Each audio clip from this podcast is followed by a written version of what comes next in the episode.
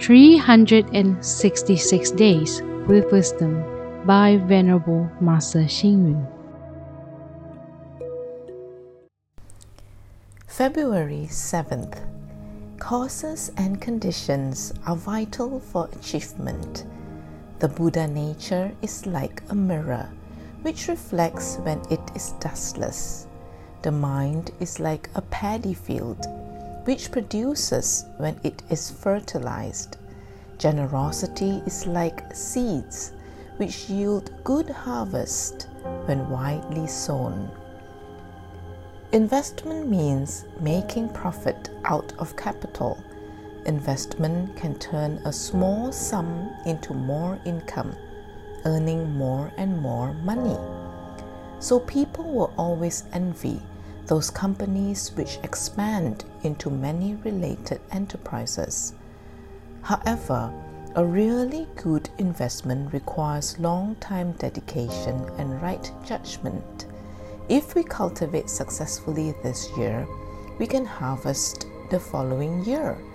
When we do good deeds, we may have to wait for years before we are rewarded.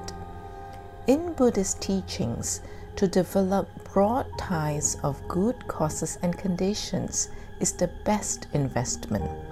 Some partnership businesses may end only after a few months in business. This happens because the partnership wants to harvest immediately after sowing. They have failed to create a long term plan. Others want to make a quick profit but simply end up losing more money.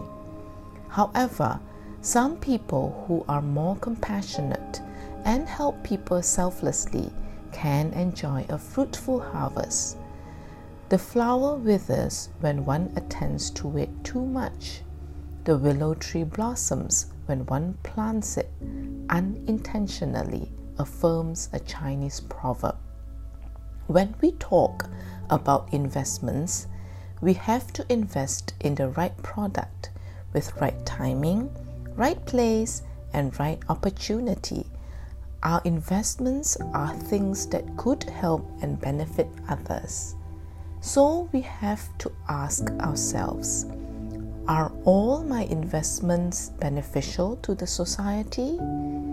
If you can invest with a compassionate heart, with the aim of building good ties with others, offering oneself to others, as well as availing wisdom, hard work, and a helpful mind, that would be the best investment ever.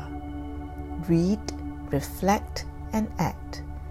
If all our investments are beneficial to the society, then our investments will definitely yield a good and bountiful harvest. Please tune in, same time tomorrow as we meet on air.